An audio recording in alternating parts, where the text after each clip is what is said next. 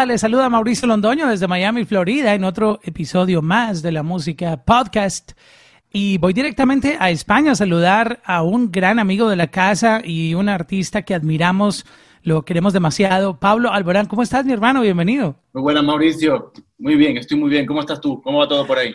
Muy bien, bien, súper contento. Además de, de enterarme todo lo que estás haciendo, eh, tuve la oportunidad de, de chequear algunas um, uh, de tus nuevas canciones. No voy a soltar mucho porque la idea es que tú nos cuentes eh, mucha información, pero de verdad que estoy eh, muy feliz por lo que estás haciendo y, y súper contento de todas estas propuestas que tienes. Muchas gracias. La verdad que estoy, estoy en un momento muy, muy positivo, a pesar de que el mundo está eh, vueltas arriba, pero mm, sí que tengo pues, mucha ilusión por este disco, por, por acompañar a la gente, por mostrar a la gente este trabajo tan especial y, y deseando que, que, la gente le, le guste. Mira, yo sé que todos van a tener la misma reacción que, que tuve, porque yo creo que un, una persona replica el, el, ejemplo de millones, uh, por decirlo de esta manera. Empecemos a analizar un poquitito el, eh, este nuevo álbum, Vértigo. Eh, ¿por, qué, ¿Por qué este nombre? Pues se llama Vértigo porque mm, creo que el vértigo es una de las sensaciones más, eh, más mortales que tenemos, más humanas. Nos hace sentir mortales, nos hace sentir que, que, te puedes caer, que todo se puede eh, que todo se puede mover, que no, que no todo es como, como pensábamos, ¿no? Y, y creo que el, el, el enamoramiento, el, el, que te duelan las cosas, eh, que te digan que sí, que te digan que no, los, las emociones dan vértigo, siempre te hacen, es una sensación física también. Eh, y luego también la situación que estamos viviendo es una situación eh, bastante vertiginosa, políticamente, sí. socialmente.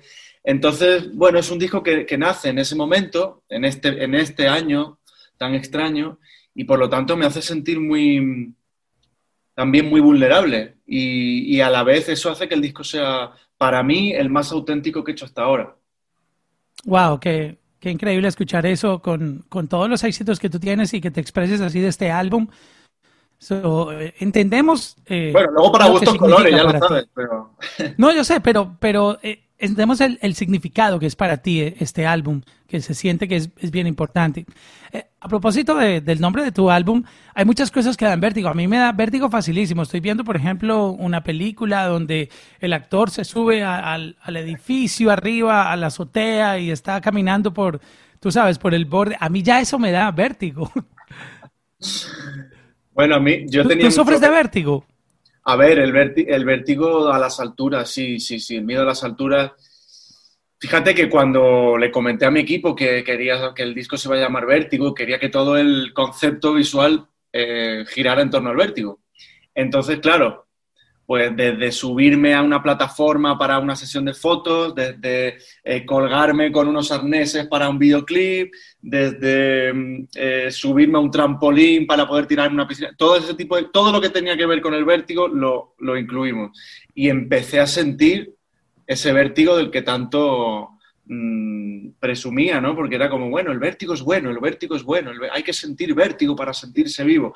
Pero carajo, luego te subes ahí arriba y, y te quieres bajar enseguida. Así que sí, yo también lo... sí, es cierto. Hay una canción que, que, ya la gente puede disfrutar de este álbum y se trata uh, de Si hubieras querido, que... O sea, cuando uno la escucha, e, e, esta canción tiene una mezcla de emociones muy, ¿no? Eh, te mezcla muchas emociones. Uh, cuéntanos un poquitito la historia de, de, esta canción que me parece increíble. Eh, sí, es una mezcla de cosas. Es una mezcla entre el desgarro y el, y el, y el, y el desfogarte y el eh, casi enfadarte con el pasado. Pero luego hay una parte de la canción que, te, que es casi liberadora, ¿no? Porque te estás imaginando todas las cosas que pudiste hacer si la otra persona hubiera querido pero bueno, tú no puedes obligarle a nadie que te quiera si no te quieren, ¿no? Entonces es como una especie de aceptación también. Y el ritmo de la canción eh, es, como una, es muy hipnótica, es casi un mantra. Yo siempre lo decía, cada vez que canto la canción me dejo llevar y siento que todo es posible, ¿no? Que cualquier melodía puede entrar y salir eh, y eso para la música es muy liberador porque sientes que la canción sigue estando viva. Así que por eso decidí que fuera el, primer single. Y aparte de la letra, no sé, el vibe del track es, increíble. De verdad que me encanta. Es una de mis favoritas de, tu álbum. Oye, te felicito por estas dos nominaciones a los premios uh, Latin Grammy. Um, ¿cómo, recibiste esto, esta noticia? Eh, yo sé que eh, es muy importante para un artista porque es el reconocimiento de la, misma industria sobre, sobre su trabajo, ¿no? Sí, pues eh, mira, mm, estaba haciendo maletas para irme a, México para pasar la cuarentena y poder ir a, a, los Latin Billboards y me anunciaron de la nominación de los Latin Grammys y me hizo una ilusión enorme, enorme, enorme, enorme, porque la academia siempre me ha, me ha cuidado, siempre me he sentido muy querido, muy respetado entre los compañeros y no ha habido gala que no cantara, que no tuviera un, mensaje, una nominación, un algo, ¿no? Y eso te hace sentir muy cuidado dentro de, esta industria que es muy volátil, ¿no? Y que estamos todo el día, que es muy inestable, que cambia mucho. Así que muy feliz, sobre todo porque es una canción que, que ha surgido en el, al principio, principio de la pandemia, es una canción que para mí es muy chiquitita, en el sentido de que se ha producido en mi casa, el piano, las guitarras se grabaron en casa, las voces se grabaron en casa, eh, y que de pronto eso salga al mundo. Eh, encima es una canción benéfica, entonces de verdad que me ha hecho mucha ilusión. ¿A qué te refieres con, benéfica? Cuéntanos un poco sobre eso.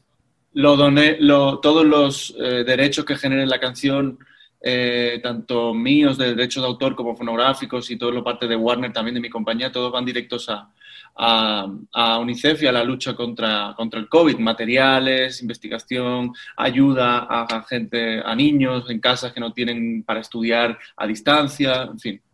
¡Wow! ¡Qué bonito eso! Y felicidades. Gracias también por poner tu granito de arena y, ayudar en, en, estos momentos que necesitamos tanta unión y tanto apoyo. Tú vas a sacar eh, dos tracks, ya salió, ya salió el primero, eh, que si hubieras querido, y viene otro que, se llama Hablemos de Amor. Este, esto van a ser como los dos abrebocas de, del álbum antes de que ya pueda disfrutarlo completo. Um, cuéntanos un poquitito de esta, de esta otra eh, canción que viene antes de que la gente ya pueda disfrutar el álbum completo. Pues sí, es otro adelanto del disco y la idea es em, la canción muestra y habla de todas esas pequeñas, pequeñas, pequeñas, pequeñas cosas y pequeños gestos del día a día que hacen que tu vida sea grande, muy, muy grande. Y mm, al final yo creo que hablar de amor es hablar de, las pequeñas cosas, ¿no? Y, después de toda esta pandemia y todo lo que está pasando, creo que, todo, que, muchos de nosotros hemos eh, reubicado nuestras prioridades y nos hemos dado cuenta que si hay amor, no hay pandemia que, que separe ese amor. No hay, eh, no hay guerra que separe un amor de verdad si está basado en las pequeñas cosas que son inquebrantables. ¿no? Y de eso habla esta canción. Y ya no solo eh, un amor de pareja, ¿no? sino incluso el amor propio, el amor hacia tu padre, tu madre, tus hermanos, tu amigo.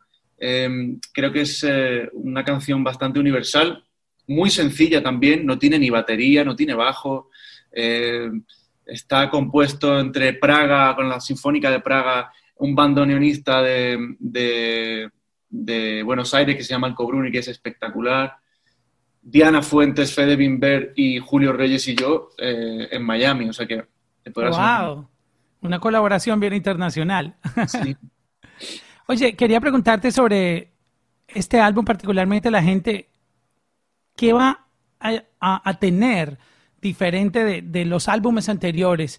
Um, ¿Vas a sorprender un poquito? ¿Vas a experimentar? No sé, dímelo tú, tú has escuchado mucho bueno, es que yo no quiero ser el encargado de, hacerle a esto aquí... Eh, como cuando tú quieres contar la serie a alguien, alguien una serie, la otra persona, eh, tú le cuentas lo más importante. Yo quiero que tú me lo digas para que el culpable seas tú. a ver, el álbum es un álbum diferente porque viene en un momento diferente, pero yo sigo siendo el mismo. Eh, mi voz sigue siendo la misma, incluso aquí está como más, em, es más incondicional a, mis gestos flamencos, a mis, em, a, la admiración que le tengo a la música flamenca ¿no? y, a, la música étnica, a la hora de hacer giros, a la hora de, susurrar incluso. Es un disco donde Julio Reyes me ha ayudado mucho a, salir de mi zona de confort a la hora de cantar, eh, jugar con tesituras vocales diferentes a las que estoy acostumbrado, incluso canciones que me costaban cantar y que, y que no me gustaba, porque eh, eran tonalidades en donde yo me veía algo muy grave o muy alto y de pronto eh, trabajar en un lugar así, o sea, en, un, en, una atmósfera donde de pronto no reconoces las herramientas, te fuerza de pronto encontrarlas, ¿no? Y eso creo que es súper bueno para, para, innovar y hace que el disco sea muy genuino. Y luego aparte hay una bachata, hay una samba, hay música electrónica, eh, hay, hay baladas, eh, luego hay música eh, pues parecida si hubieras querido. es un disco bastante, bastante más eh, universal y libre que los discos anteriores. Es como si hubiera abierto la puerta de la casa y correr al aire constantemente. Están muy vivas las canciones. Para resumirlo, es un gusto casi que es un disco casi para todos los gustos. Sí, yo creo que sí, ojalá. Tiene muchos ingredientes interesantes. Y hablando un poquitito de este disco, a veces uno tiene artistas cercanos que, se vuelven amigos a los que uno les envía, hey, escucha esto que estoy haciendo, a ver qué, te parece. ¿Le has compartido tu álbum a alguien? Eh, ¿Con quienes has tenido la oportunidad de enseñarles esto que estás haciendo que pronto el público va a poder disfrutar? A nadie. No, a ver. no, pues mira, tengo pendiente quedar con Alejandro, con Alejandro Sanz, porque habíamos quedado para enseñarle el disco y además él siempre me ha apoyado muchísimo y me ha estado acompañando y, aconsejando y, siempre nos hemos enseñado los discos. su disco me lo enseñó antes de que saliera, yo le enseñé el disco anterior antes de que saliera y ahora me toca a mí enseñarle el disco. Eh, luego Camilo, eh, hablamos mucho porque tenemos una colaboración juntos, lo mismo, como él ha trabajado mucho con Julio Reyes y en el estudio de Julio donde, donde yo hice el disco, estamos locos por enseñarnos su disco y, su, y sus nuevos proyectos y obviamente mi, mi disco. Luego, no sé, yo creo que a mí me hace más ilusión escuchar lo que tienen los demás que enseñar lo mío, porque yo ya de, mí ya me canso rápido, ¿sabes? De los demás no me canso. ¿Cuántas veces lo has escuchado a propósito? Mi disco. sí. Bueno, entero he tenido que escucharlo muchas veces porque está con las mezclas y con, y con la masterización, pero no te creas tú, ¿eh? yo me canso rápido, pero no, no por nada, sino porque soy yo mismo. Entonces no, y, eso es eso es lo bonito de, cada ser humano. Somos. esto, es como, a ver, yo quiero mis canciones, yo son, son mías, es como un hijo. Pero es verdad que, que, ahí tengo un piano, tengo una guitarra, estoy constantemente creando, estoy constantemente buscando, estudiando, leyendo, viendo qué manera tengo de, de, seguir innovando y de seguir abriendo puertas. Entonces tampoco tengo mucha, mucho tiempo de, de revivirme. Creo que... te, gusta estar innovando, estar, innovando, eso está bien. Oye, ¿cómo te sientes ahora para, viajar? ¿Tú, has tenido la oportunidad en esta pandemia de moverte o este va a ser tu primer movimiento, ah, digamos, salir de tu zona de confort, donde uno está seguro en la casa y, enfrentarte ah, a esta realidad, al, al virus afuera en la calle, en lugares desconocidos? Bueno, España está muy mal, ¿eh? España, de hecho, hoy se declara otra vez el estado de alerta, o sea que de alarma, perdón.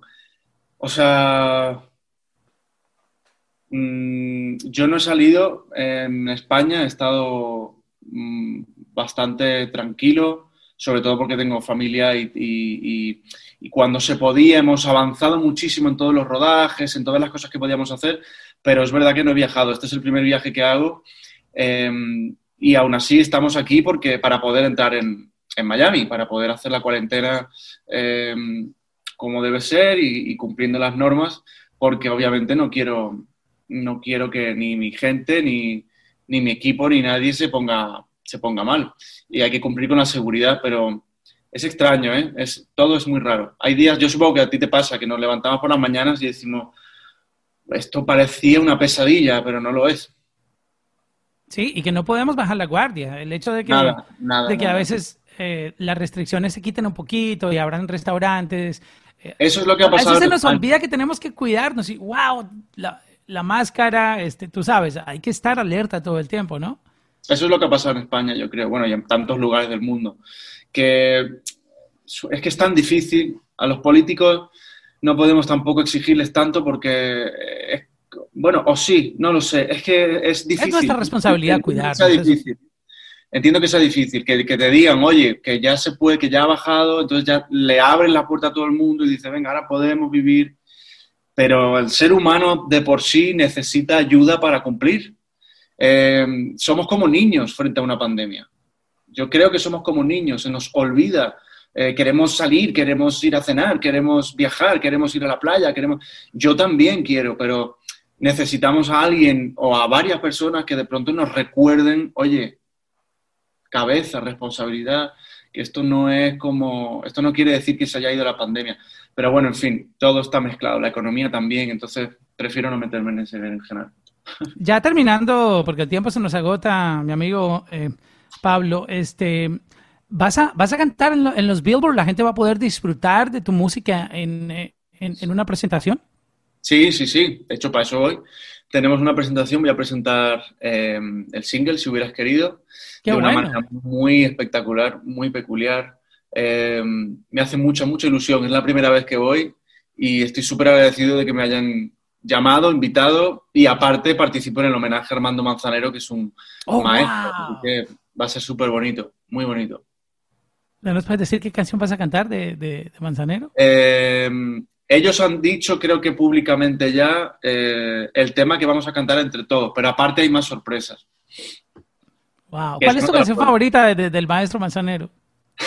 Qué listo eres. Esta tarde vi llover. bueno, esta es una de ellas. Esa es una de ellas. Somos novios. Es otra de ellas. Eh, hay muchas, hay muchas. Hay varias. Pero ya, casi te saco la información. Gracias a, mi amigo Pablo Alborán por estar aquí en la, en la Música Podcast. Felicidades por, por este álbum que ya la gente va a poder disfrutar y por estos eh, lanzamientos que estás dejando eh, que la gente disfrute antes de, ya tener el álbum afuera. Y, mucha suerte, muchos éxitos y te esperamos acá en Miami para, para los Billboard. Muchísimas gracias, un abrazo gigante. Nos vemos. Gracias, Mauricio. Gracias.